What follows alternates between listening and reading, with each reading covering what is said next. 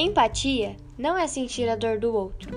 Empatia é respeitá-la e compreendê-la, mesmo que você não a sinta, porque cada um guarda um abismo dentro de si.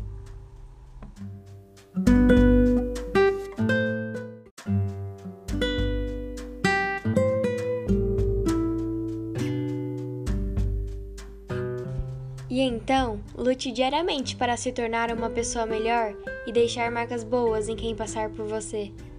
Lute o dobro para deixar na sua vida só quem te deixa marcas bonitas. Seja o melhor de si.